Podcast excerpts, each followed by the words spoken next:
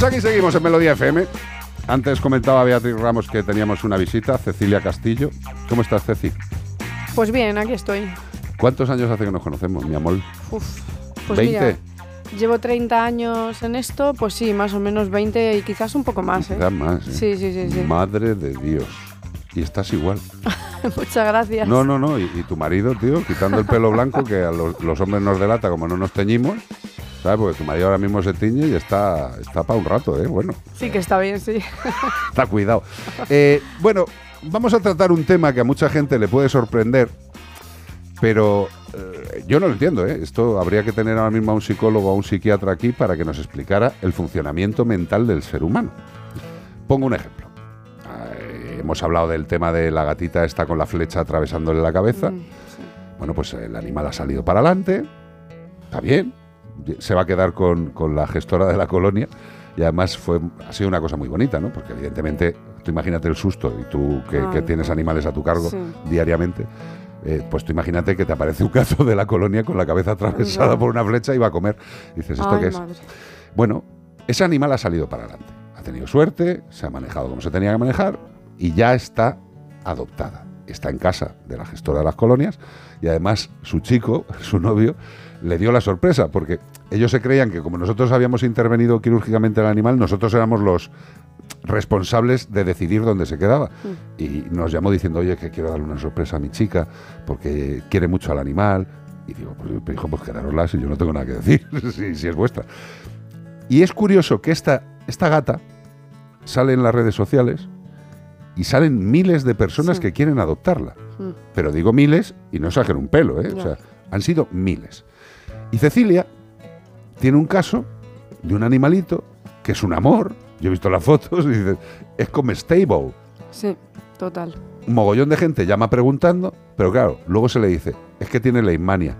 Y la gente es como si le hubieras dicho que, que se van a morir ellos si meten al perro en casa. Y se olvidan. Desaparecieron ahí. todos. Desaparecieron todos. los Cuéntanos de dónde vino este animal, cómo está, qué pasó, yo qué sé. Vale, pues esta perrita, que para que os hagáis una idea, pesa entre 6 kilitos y como mucho 8, ¿vale? Aunque cuando la recogieron pesaba menos porque estaba en unas condiciones lamentables. Eh, una persona conocida y voluntaria se la encontró por el campo vagando. Estaba bastante débil, entonces la llevó al veterinario prácticamente de inmediato. Estaba sucia, estaba eh, pues en estado de dejadez y de abandono. Se notaba que no tenía nadie que la cuidara, ni mucho menos familia. De hecho, tampoco tenía chip desde hacía bastante tiempo. Se le hicieron unas analíticas al momento porque se apreciaba que las encías estaban pálidas y para el que no lo sepa eso suele ser indicativo de anemia, ¿vale? Total. Entonces, pues la tuvimos que poner en tratamiento inmediatamente eh, con, bueno, pues con unas pastillas para la anemia. Se hizo una analítica, los resultados no estaban al momento, pero a los dos o tres días, aunque la veterinaria estaba casi segura de que podía ser lesmania, pues efectivamente tenía lesmania. Estuvo en tratamiento durante un mes para la anemia, eh, claro, evidentemente pues ya cuidada en una casa de acogida, eh, bañada con su alimentación correcta y su medicación, Y pues el- y, el cariño. eh, Bueno, y el cariño y el amor, que eso siempre lo ponemos los voluntarios y la gente que queremos a los animales, y como debería ser siempre, pues ella evolucionó de un modo muy rápido. Entonces, el único problema, por decirlo de alguna forma, porque para nosotros no es un problema, es que dio positivo a Leishmania. Afortunadamente, de hecho por eso tenía anemia, porque su cuerpo estaba luchando contra la eso enfermedad para que es no... que un organismo vivo cuando tiene una enfermedad, eh, los recursos no son ilimitados. Y si encima el pobre animal estaba En la calle. sin comer bien, pues Mm. evidentemente la leishmania le estaba trayendo. Pero Ahora una hay- vez que se pone en tratamiento, tiran para arriba. a la intemperie, con este frío, bueno, pues en fin, de- tampoco sabemos cuánto tiempo llevaba en la calle. Evidentemente ellos no hablan. Si hablaran, otro, otro mundo estaríamos seguramente. I- igual no estábamos ya nosotros aquí si Pu- hablaran pues, ellos. pues igual sería lo correcto. Sí, bueno, sería el planeta de los simios, pero con los perros, más o menos, creo yo. el caso es que mm, ella no tiene una lesmania muy avanzada, afortunadamente. Debió estar peleando la pobrecita mía contra la enfermedad. Entonces ahora mismo su tratamiento pues es muy sencillo, es simplemente un protector para evitar que esa enfermedad vaya a más. De hecho, en, pues no sé, en unos tres o cuatro meses repetiremos la analítica y los veterinarios son optimistas y bastante seguros de que, de que vamos a tener la enfermedad controlada.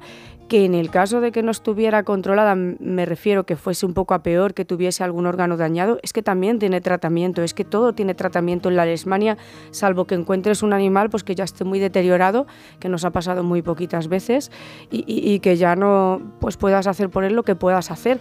Exacto, mira, vamos a ver, para que la gente conozca más cosas.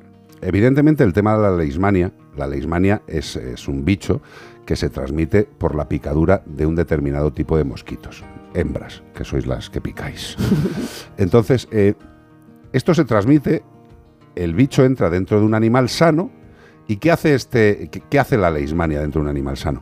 Pues tiene generalmente dos principales opciones. O hacer un problema cutáneo de la piel, que se ve pues el pelo malo, incluso con zonas sin pelo, eh, un crecimiento exagerado de las uñas, incluso puede haber dolores articulares que no sería piel. Y luego hay otro tema que es principalmente orgánico. Y los órganos que generalmente la, la leishmania va a jorobar son el hígado y los riñones. Si nosotros, como, como es el caso de Cecilia y la SPAB de Alcalá, encuentran un animal en estas, en estas condiciones, le hacen una analítica de leishmania y da positivo, pues evidentemente en este caso hay que tratar tanto la, incapacidad nutricional que ha estado padeciendo y la leishmania. Se pone un tratamiento. Y la leishmania a día de hoy, y esto quiero que quede muy claro, no por este animal, sino por todos los animales que están en protectoras, que tienen leishmania y son positivos a leishmania, y pueden vivir perfectamente en una casa. Y ahora os explicaremos una serie de cosas para los miedos que le surge a la gente cuando ven un perro con leishmania y dicen, ¿cómo voy a meter un perro con leishmania si tengo tres perros más? Se van a poner malos. No te líes. Primero, la leishmania es tratable a día de hoy absolutamente. La gran mayoría, la gran mayoría de los animales que dan positivos a la leishmania se mueren tranquilamente de mayores en su casita con un tratamiento adecuado. Eso quiero, quiero que quede clarísimo. Hace muchos años, cuando yo empecé la carrera, desgraciadamente la leishmania no se conocía tanto, no había los fármacos que hay ahora, y desgraciadamente antes un perro con leishmania era muy difícil que se salvara. Y en el tema del contagio, a ver si me explico. El perro, vamos a poner el ejemplo, ¿cómo se llama la, nena? La perrita se llama Dulce. Dulce, qué bonito. Sí. tengo una canción yo con Dulce. qué mamón la está buscando ya este. Bueno, Dulce tiene leishmania. Está tratada. Si entra en una casa, lo único que hay que hacer es darle ese tratamiento y darle lo mismo que al resto. Y la gente dice, ya, pero se van a contagiar los míos. A ver si os lo explico. El mosquito de la leishmania, la mosquita, cuando pica a un bicho que está enfermo, cuando chupa esa sangre, se va lejos. No, no, se pone a picar a los que hay alrededor. Es, que esto es muy importante para saber cómo funciona la leishmania. O sea, si tú metes a un animal con leishmania en casa, y un mosquito hembra pica a ese animal enfermo, no va a ir luego a Toby, al otro, a picarle, se va a ir muy lejos. Con lo cual, tener un animal con leishmania en casa no produce directamente una infección, infestación en el resto. Y esto tiene que quedar muy claro. Ni en las personas del hogar. Y en el peor de los casos, si un mosquito ha picado a ese perro, a Dulce, y luego Dulce se queda tranquila y el mosquito te pica a ti, persona, ¿te puede transmitir la leishmaniosis? Sí pero es muy difícil. Y si estamos sanos, la leishmaniosis en personas es un proceso muy, muy, muy, muy, muy suave, muy poco leñero, con lo cual estemos tranquilos. Y desde luego no por dulce, ¿eh?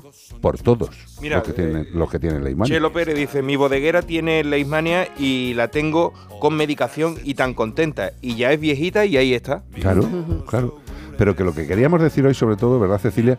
Es que que la gente, hay determinados es como los gatos con, con, con leucemia o inmunodeficiencia. Antes era, no, ¿cómo vas a meter un gato con leucemia en casa con otro gato? Pues no pasa nada. Hay que seguir una serie de pautas y ya está. Y ya está. Mm, ¿Qué más problemas tenéis generalmente la protectora con tipos de animales? vosotros gatos no tenéis principalmente. No, ahora mismo no. Exacto. Pero los gatos negros es otra de las desgracias. Y los perros negros. Y los perros negros, que la gente lo ve y dice, no, un perro negro no lo quiero. Son los animales como los desgraciados no sé. Pues en cualquier caso, mm, cualquier eh, perro que está en la protectora que esté enfermo ya es un problema que salga. Ya si es un PPP no te quiero contar. Bueno. Pero yo llevo ya 30 años de voluntaria en la protectora y tengo que decir que no conozco más que un perro de todos los que se han adoptado, y te estoy hablando de 30 años, no de uno ni de dos, mm, eh, han podido convivir con la lesmania perfectamente. De hecho, cuando se han ido a un hogar, no solamente con tratamiento, han conseguido negativizar. Eso no significa que esté controlada la lesmania, sino que simplemente el animal pues tiene controlada la lesmania y, tienes que hacer eh, tener un tratamiento pues mucho más suave, siempre que hay que estar alerta. Pero también habría que hacer una analítica de lesmania a cualquier animal sano una vez al año. Totalmente. Siempre. Totalmente. Siempre. todos los veterinarios, creo que todos los veterinarios recomendamos, vivamos en donde vivamos de España, evidentemente fuera también, evidentemente, pero todos los veterinarios recomendamos que al menos una vez al año se haga una analítica de la ismania, pues generalmente por eh, octubre, noviembre, a finales de año, cuando ya ha pasado la época de calor, de posible picadura de mosquitos, y que haya podido infectarse en octubre, noviembre, si le hacemos una analítica de la ismania, sabemos perfectamente si ha habido un contagio. Pero que volvemos a lo mismo, que por favor, no lo sé, si alguien puede explicarme lo que me lo explique, ¿por qué hay miles de personas que quieren adoptar a un gato que le ha atravesado la cabeza una flecha y hay un perro maravilloso que llama a mogollón de gente y le dices leishmania y no lo quieren? De verdad, que no pasa nada. Eh, esto era Como el gato 11, que Charo siempre me habla del gato 11 que tiene esta inmunodeficiencia y siempre me dice, llévatelo, iba, no sé qué. Porque mm. no hay nadie que se lo lleve porque es negro y con oh. inmunodeficiencia. Pues es justo lo que te viene bien a ti. Sí, que, inmunodeficiencia, ¿no? No, negro.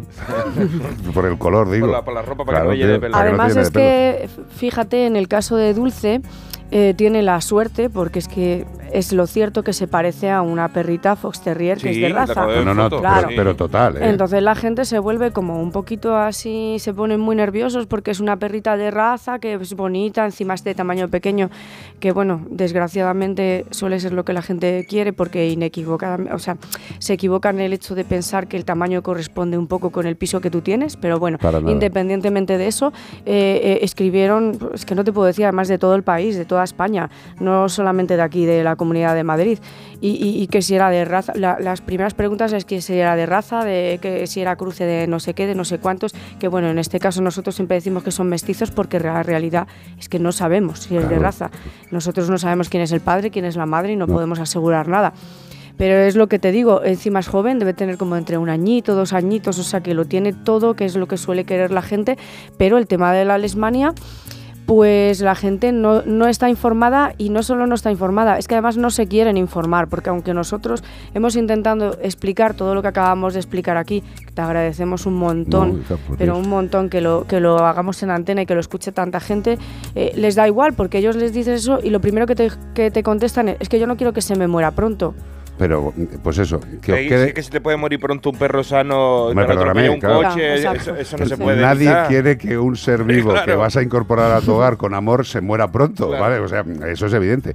Pero que quede claro y de verdad, que, que yo creo que los que escucháis el programa pues hombre, sabéis que os intentamos decir siempre lo más ajustado a la realidad y lo más ajustado a la realidad en el caso de la leishmania es que un animal que está controlado y que no ha visto afectación importante en sus órganos vitales, como es el tema que hemos hablado antes de la, de la leishmania visceral, es que viven perfectísimamente.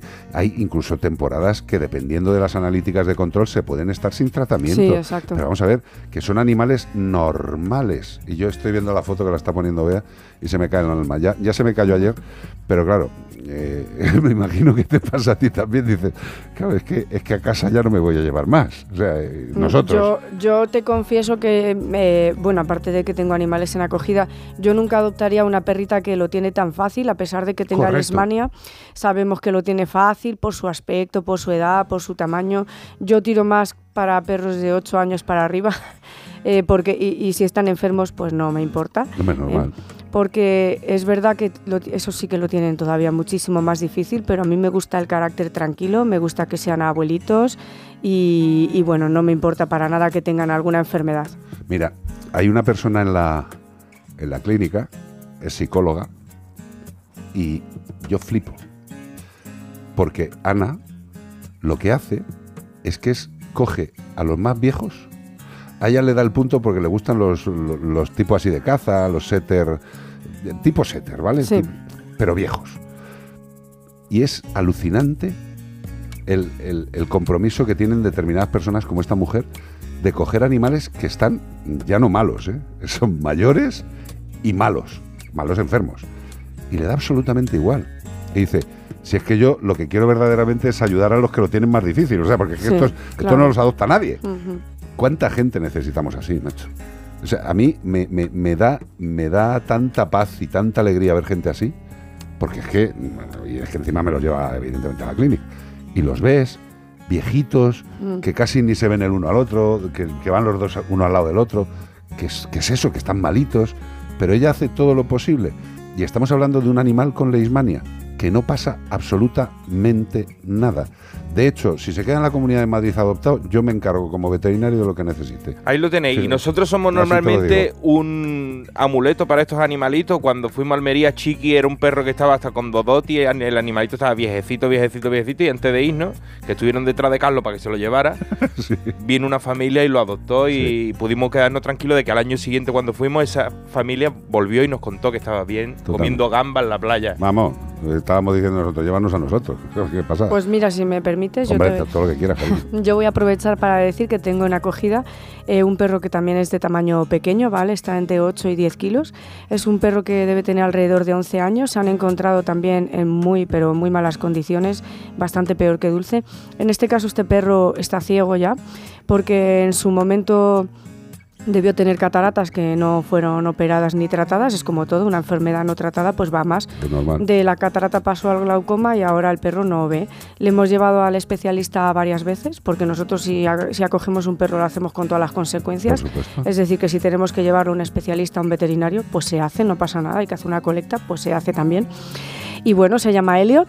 Eh, ya, ya os pasaremos el enlace para que también lo puedan ver. No ve, él ha aprendido a manejarse muy bien, bastante bien. No va a poder ver ya, no pasa Ni- nada. Escucha, ni falta que le hace. O Se, un, se perro, maneja. un perro sin, sin vista, o sea, tiene una vida absolutamente normal. Lo único que hay que hacer es no cambiarle las cosas por casa, porque claro, se puede llevar un morrazo y dice, De perro guía. vamos a cambiar el armario. Dice, "Hombre, y el perro zasca. De perro guía no te va a servir, pero si tú quieres ser guía de un perro, que también a veces hay que es invertir los papeles, pues hay que invertir los papeles y ayudar a este animalito. Totalmente. Bueno, yo solamente por repasar, eh, recordar a todo el mundo que Dulce es una perrita de 3 años, Más de unos 6 kilos más o menos de Pequeñica. peso. O sea, pequeñita. Es súper buena, es cariñosa, es una perrita sociable. Hemos estado poniendo vídeos de ella que se la ve con otro perrito jugar, o sea que está En acostumbrada, acogida, sí. Está acostumbrada a convivir también con otros perros. O sea que, y luego, Eh, El aspecto de Foster Terrier. sí, sí, sí, así blanquita, marrón, Es una- muy chula, es- para la gente que no la ha podido ver. comestible, comestible. Entonces, eh, Cecilia, la gente que eh, pueda llegar a estar interesada en Dulce, ¿qué es lo que tiene que hacer? Pues eh, contactar con nosotros a través de las redes sociales. Nuestra eh, protectora se llama APAP Alcalá, es muy fácil de AP, encontrar. AP. Es como destrozar el Partido Popular con dos AES. O como papá para atrás. AP, AP, papá para atrás. Muy, joder, que de verdad es que estás que los. es que yo lo estoy Pues viendo. mira, también. Claro, es, es papá para es atrás. verdad, es APAP Alcalá. APAP Eh, Alcalá. en Instagram y en Facebook os contestamos prácticamente inmediatamente.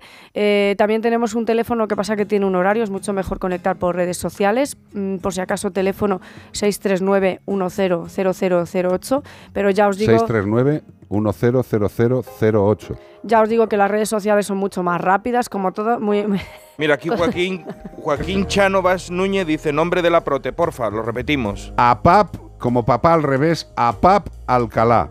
En sus redes sociales podéis ver no solamente a dulces, sino a mogollón de animales. Y, Sí. y pensad una cosa, estamos hablando ahora mismo con una entidad de protección concreta de una comunidad autónoma concreta, de una localidad concreta de esa comunidad autónoma, que es Alcalá de Henares, donde siempre cuatro huevos son dos pares. Eso tenerlo siempre en mente, ¿eh? O sea, en Alcalá de Henares eso sucede. Y además también sucede que está la PAP de Alcalá. eh, yo les conozco desde hace millones de años y creo que nunca, nunca habéis dejado de hacerlo bien. Te lo digo pues corazón. muchas gracias. No. porque- ¿Sabes, ¿Sabes cómo se nota? Llevamos mucho tiempo que no tenemos contacto, porque es que no nos da la vida, o sea, y es así. Pero, ¿sabes qué es lo más maravilloso que le puede pasar a una protectora en este país? Que no salga en ningún sitio, que no aparezca ninguna noticia suya. Eso quiere decir que lo están haciendo bien. Y vosotros, afortunadamente, ni para bien ni para mal, y eso es bueno, ¿eh? no lo digo en plan mal, todo lo ya, contrario ya. es alucinante. Eh, a Papa Alcalá, ahí está Dulce, ahí está Cecilia, y ya sabéis, ¿tiene leimania? No, pasa absolutamente nada. Lo repito, no pasa absolutamente nada. Nosotros estamos para ayudar a los animales, para sacarlos adelante, para encontrar el hogar adecuado. Hemos estado eh, siempre así y yo creo que por eso nos va bien. Ahora también si la gente se quiere ofrecer a ser voluntaria, socia, padrina, las redes sociales se pueden informar de todas las formas que hay de colaborar, incluso difundir todas las historias, ser casada acogida, pues hay un montón de formas de colaborar con las, con las entidades de protección animal. Nosotros, aunque nos llamamos a Papa Alcalá, estamos eh, como a 20 kilómetros de Alcalá de Henares más o menos. Es verdad que hace falta vehículo para subir pero es muy agradable ser voluntario, es una sensación que no vas a encontrar en ningún sitio. Total. Y, convivir con los perros de Apapalcalá es una experiencia impresionante e increíble, que es lo que te ayuda y lo que te enseña a adoptar a estos animales que tanto lo necesitan. Así que os animo a todos pues, a, subir a conocernos y, y ahí estamos para lo que necesitéis. Qué bonita eres, hija. No has cambiado. Muchas gracias, Carlos. y qué bien habla, qué concreción, ¿eh? Sí, sí, sí, O sea, parece que lo trae escrito. Yo estoy pensando que nos podemos ir unos días, tú y yo. Es que a la gente le está encantando, ¿eh? Claro, la gente está diciendo, pero muchísimas gracias, Carlos e Iván, por traer. A no, no, no, por traer, no, pero sí. pero mira, Cecilia lo tiene claro, o sea, Cecilia se pone en contacto con nosotros, ¿cuánto hemos tardado en hablar? Eh, nada, pues cinco segundos. Pero si es que nosotros no tenemos ningún problema, es, todo lo contrario, o sea, ¿para qué está este programa? Pues para contar las cosas que le hagan falta para mejorar la vida de los animales, ya está. Yo estoy encantado de que vengas, aparte de veros a toda la familia, pero es que es lo que hay que hacer. Eh, y, simple y llanamente, los que podáis colaborar, intentadlo, es lo que dice, es lo que dice Ceci. La, la alegría el bienestar que te produce ayudar es algo del ser humano. Y el que no aproveche eso, pues la verdad es que es una lástima, porque es de las pocas cosas que de forma gratuita, voluntaria, altruista, te dan mucho más de lo que tú vas a dar, sin duda. Sin, duda. Bueno, yo estoy encantada, Carlos, de que tú, a pesar de todos los años que han pasado, todos los palos que te has llevado, cierto, porque yo te sigo, y, bueno, pues todo lo que sabemos que conlleva esto, porque es un camino muy duro, porque nos da muy pocas alegrías, eso es lo cierto, sigas aquí dando voz a los que no la tienen. Gracias, cariño, yo es un placer. Estábamos oyendo